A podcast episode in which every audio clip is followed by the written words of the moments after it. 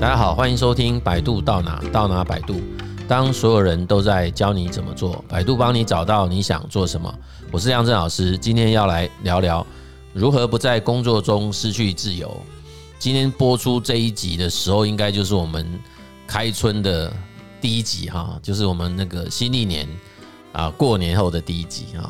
那我们回顾一下，在二零二二年讲的很多的主题，其实大概都跟所谓安静系列有关，对吧？哈，职场倦怠的这种倾向，哈，所以啊，蛮多的人似乎都啊表现出他其实蛮厌倦这种受到这种职场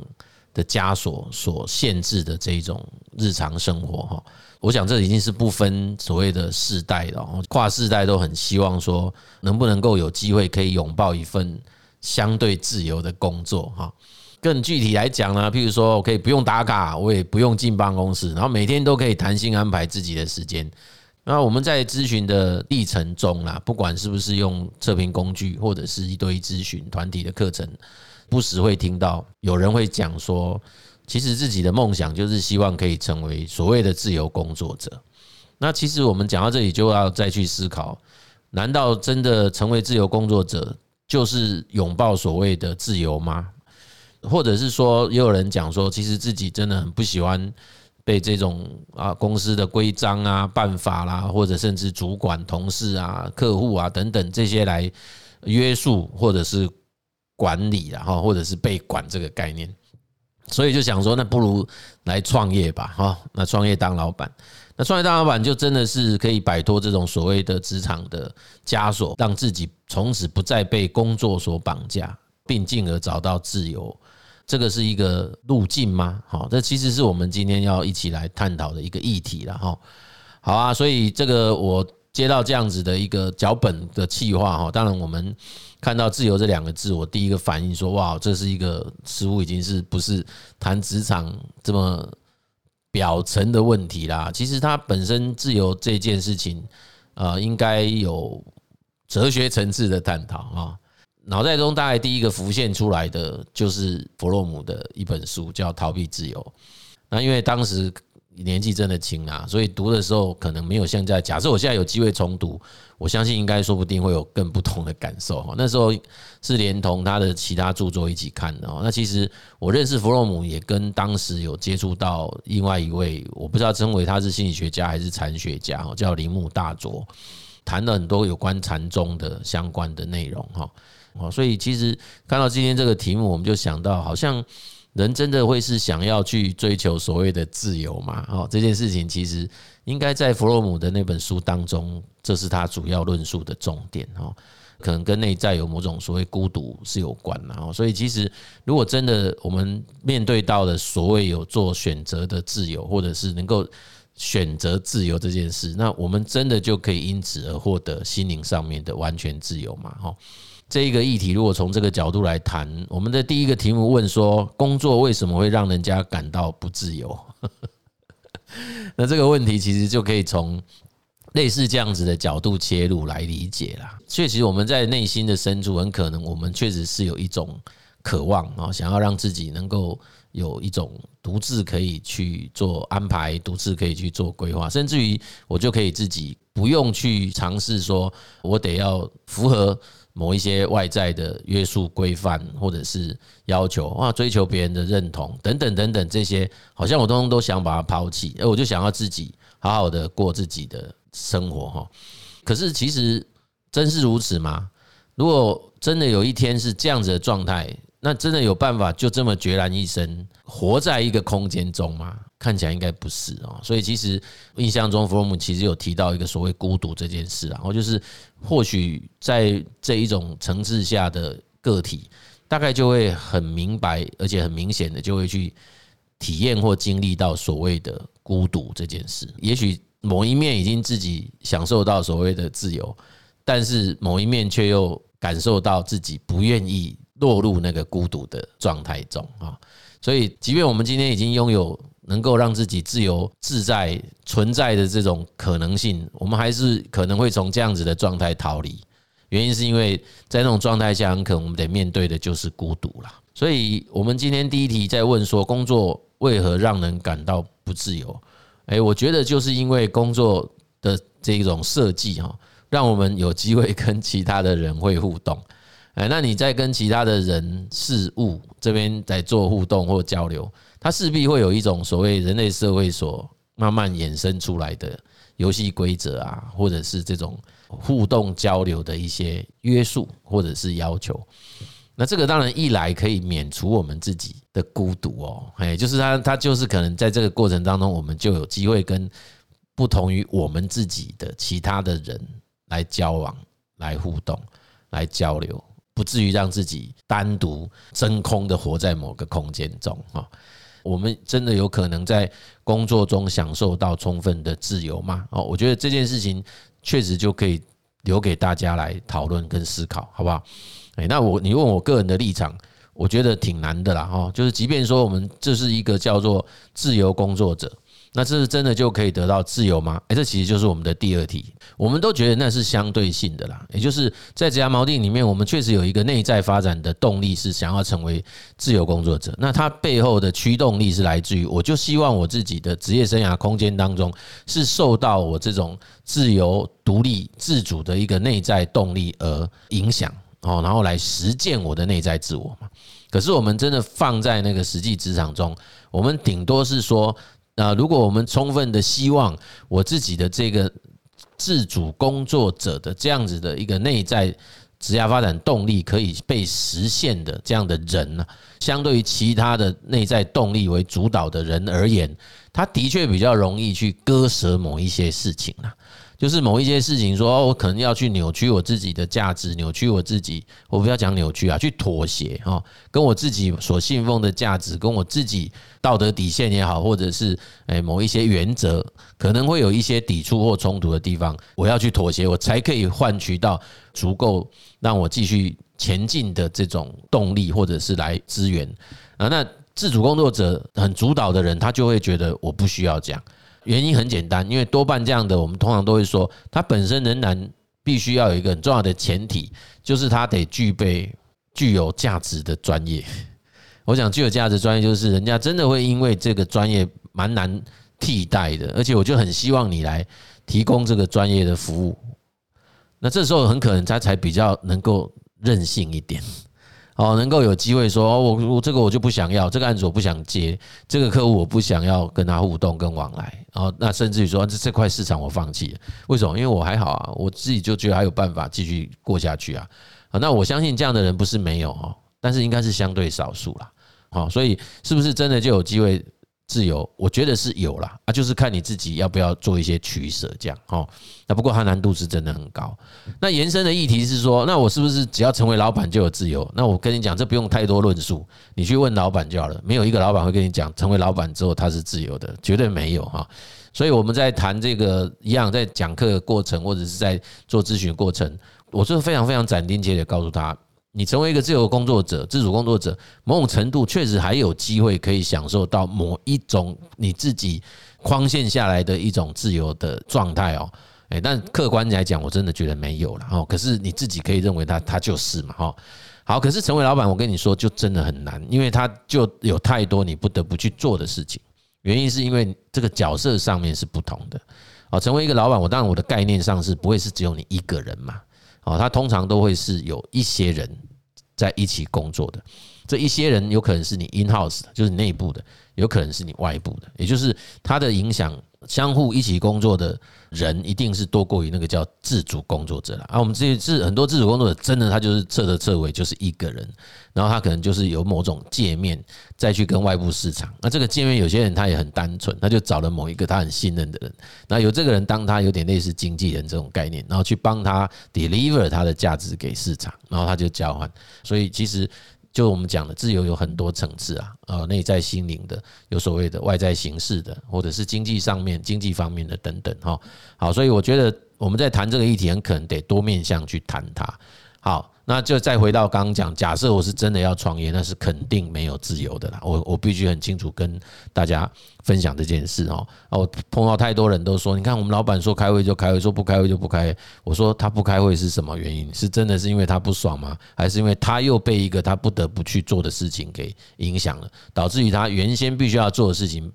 取消了，或者是做延期这个决定等等哦。其实我认为，当到一个所谓的不管大大小规模的企业主，其实他就会有很多不是自己可以完全自由掌控的干扰因素啦。哦。所以因为很想要自由，或者因为不想被管，然后去创业，然后成为一个所谓的老板，然后就觉得这样不会被管，错了，因为管理的人会变多了哦，会变得更多。OK，那第三点就是。我们的同事问我说：“那我认为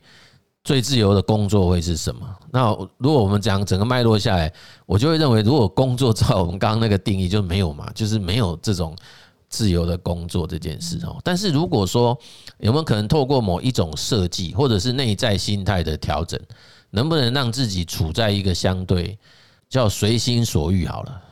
的一种状态下？哎，好像是有这样的情况。可能性呐，所以这我就联想到曾经看过时报出版社出版的一本书，这本书好像绝版，大家也可以去图图书馆找来看看。这本书名叫《才不是鲁蛇》，鲁蛇就是那个 loser 嘛。它的副标如果没记错，叫做“周休五日的闲适生活”啦。那简单我大概叙述一下这个故事的主人公他的一个历程哦，一样是日本的一位青年哦。那他其实从大学毕业后。就是到东京去工作，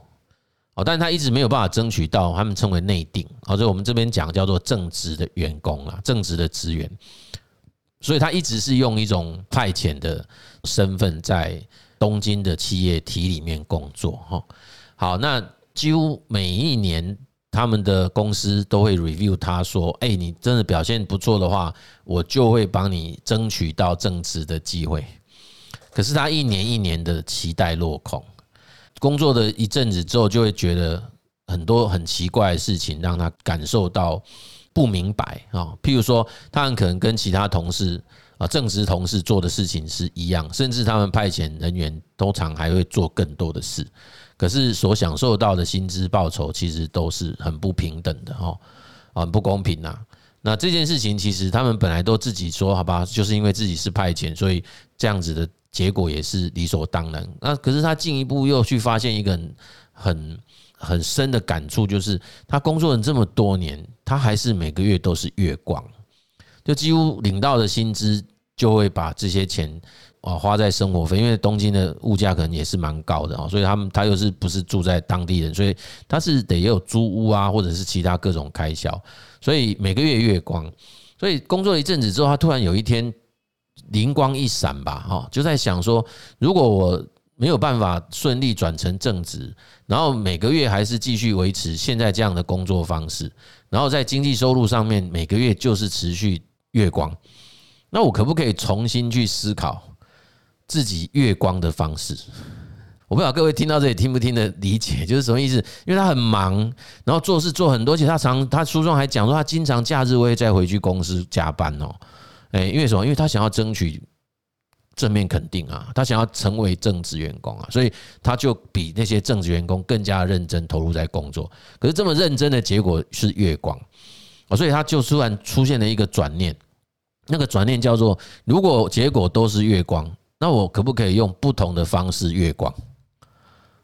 哎，这个人 idea 很棒，对不对？超级棒的逆思维，所以他就重新，他就开始去探索这种方法的可能性。好，最后让他找出一个哦，可能性是什么？就是如果他放掉现在的工作，然后把自己搬离在东京比较边缘的地方，东京很大嘛，因为东京在比较靠边的一个地方哦，然后在那个地方去找工作的话，诶，情况会会变怎样呢？所以他就试着去了解，那了解以后，他就发现一个很重要的呃结果哦，是什么？就那边的那个。生活费用是真的比较低哦，诶，他们在日本，然后他说他只要工作两天，也就是在他们那个当地找到类似像什么超级市场啊，或者是因为一定有哦，当地社区一定有这一类型的居民的一个啊这种生这种生活必需品供应的一个中心嘛啊，所以他就去找类似便利商店或者是超级市场，然后他只要工作两天，就有办法让他一样月光。就是他工作两天，的降低那些所谓的开销嘛，哈，因为租金啊什么费用都降低，所以他只要两天的收入就可以让他 cover 掉所有日常费用。结果一样是月光，所以那个状态一样是月光。可是你看哦，他只要要做两天，跟他在东京工作的时候，可能要做六天，甚至有时候是七天。所以他说：“哎，那我突然多了五天嘛，哎，这样的生活是不是有可能？”所以他就真的想一想以后，哎，确实可以。所以他就毅然决然的把工作辞掉，然后开始变卖他所有在东京的那些居住的很多。那么这我们称为叫账务啊，就是所谓的那种不需不必要的东西，他全部把它舍弃掉，然后就自己决然一生的到那个他自己所选定的那个比较偏远的东京都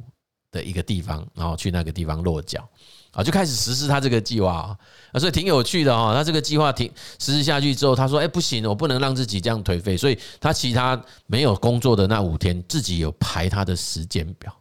排什么时间表？可能自己要做运动啊，清洁打扫环境啊，啊是他说为什么要做运动？他让自己强健体魄，因为以前那个工作他就发现身体越来越差。然后这个强健体魄的重点，主要是因为呃，他算过他那两天的收入，全年的全月的收入跟全年收入是低于日本社会所定的那个必须要缴纳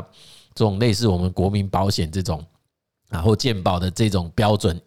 啊，是低于他的，所以他可以不用缴纳保费，他就可以享有所谓的鉴宝之类的东西啊。那他害怕让自己成为社会负担，所以他就必须说，我也不能生病，因为我并没有尽到国民的义务，因为他没有，他不用去缴那些那个保费嘛，哦。OK，所以其实他也很注意这个。那另外一个是，诶，他也要充实自己啊，所以他在那个没上班的时间，就找了很多译文啊，然后什么什么讲座啊，各式各样那种比较免，因为这种免费的讲座，其实坦白讲，台湾也很多哦。所以他就是利用那个不用上班的那五天，他就去做这种自我的成长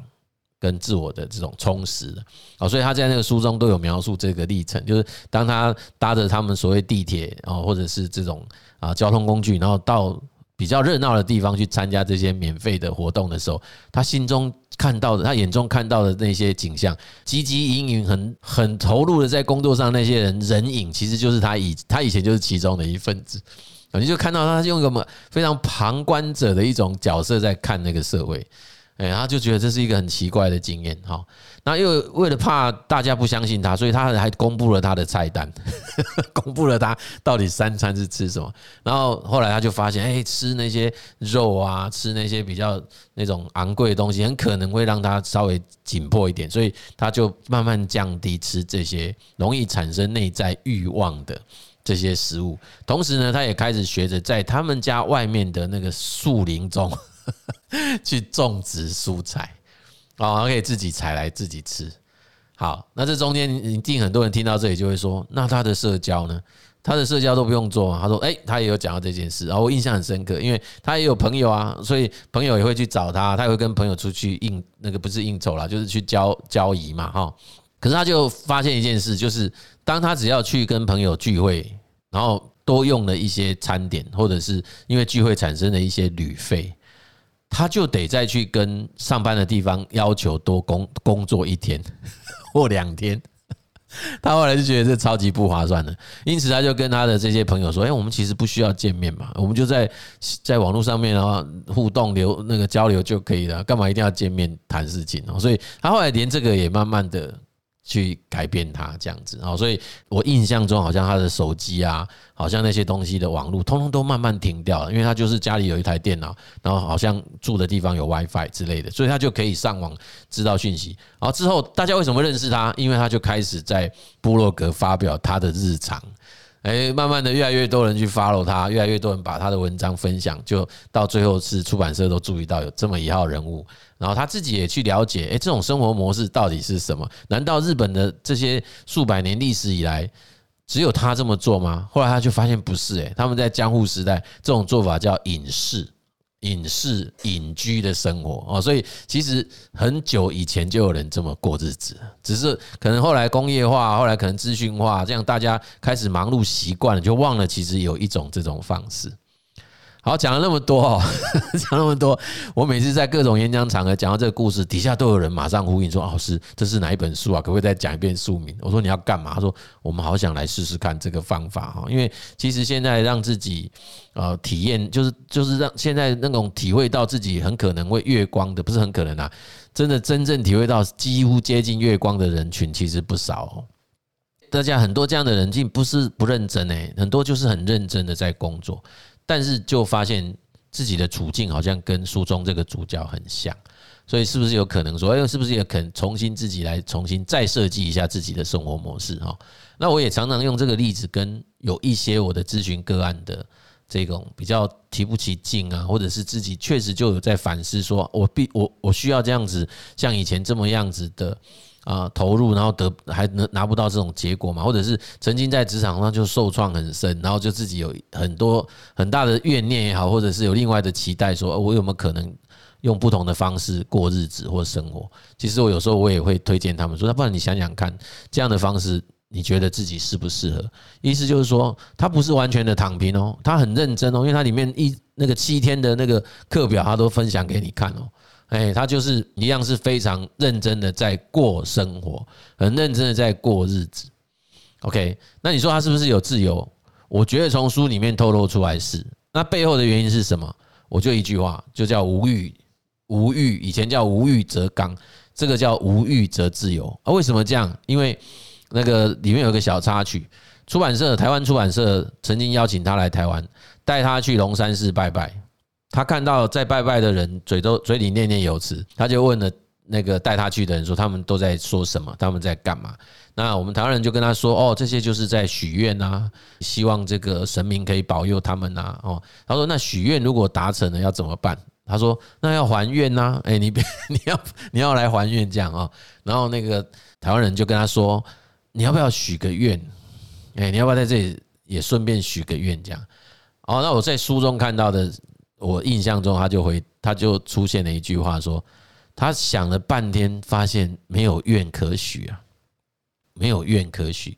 这就是为什么我这今天这一集节目一开始提到，所谓谈自由这件事，某种程度应该我不知道我们我有没有班门弄斧，它其实是个哲学议题啊。